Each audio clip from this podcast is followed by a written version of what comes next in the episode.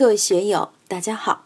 今天我们开始学习《传说庄子人间世》第五讲“螳臂当车与养老虎哲学”。大家可以通过查看本段声音简介了解学习内容。让我们一起来听听冯学成老师的解读。《人间世》里的这几则故事，一个是颜回准备到魏国去，去伺候魏国的国君。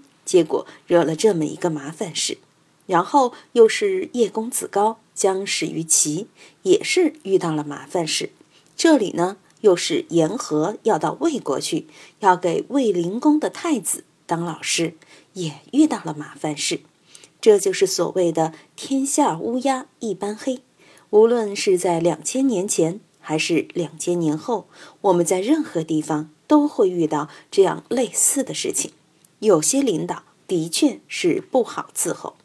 我们来看这一段的正文：言和将复卫灵公太子，而问于渠伯渠曰：“有人于此，其得天杀；与之为无方，则威武国；与之为有方，则威武身。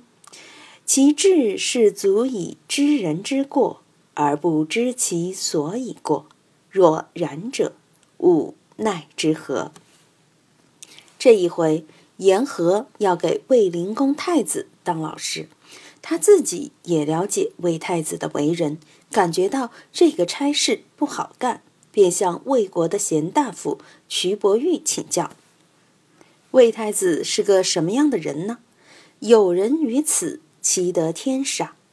我们想一下。身边这样的事情多不多？现在社会上确实有些人可以称得上是奇得天杀。要让他做点好事，那做不来；但要让他去乱搞，他可是一整套一整套的。古今中外，有些在权力部门、要害部门里面当领导的人，确实也不好伺候，也可以称得上是奇得天杀。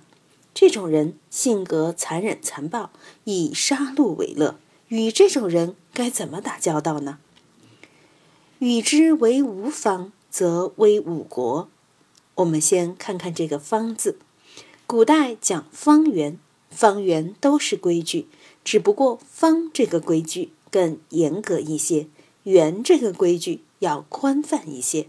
方用现在的话来说，就是硬指标、硬规矩。说一是一，说二是二，不能讲价钱，条条框框都可以把你圈起。而圆呢，就可以打点擦边球，可以大事化小，小事化了，所以又引申出圆滑、圆融这些词来。圆是光滑的，无棱无角的，它不会去触犯任何人；而方就有棱角，就要去触犯、去磕碰。与之为无方，则为五国。这就是说，你不拿规矩去约束他、规范他，那些奇得天杀的人，他就会胡作非为；你任随他去为所欲为，则会危害到一个国家。与之为友方，则为武身。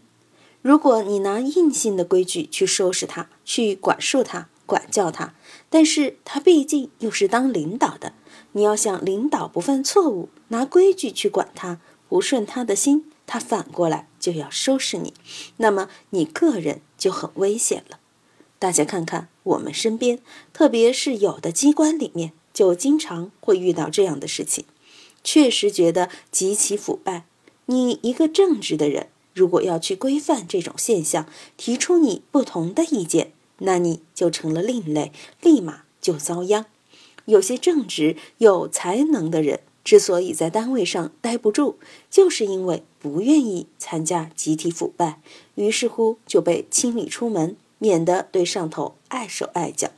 但是呢，如果无方不讲规矩，不去直言这些不良现象，大家一起去腐败，睁一只眼闭一只眼，那么这对企业也好，或是对机关也好，危害都是相当大的。我们某些大型的国有企业垮台。就是这个原因，其志是足以知人之过而不知其所以过。你们看，这个魏太子还真是个大麻烦，因为他聪明的很，也能干的很。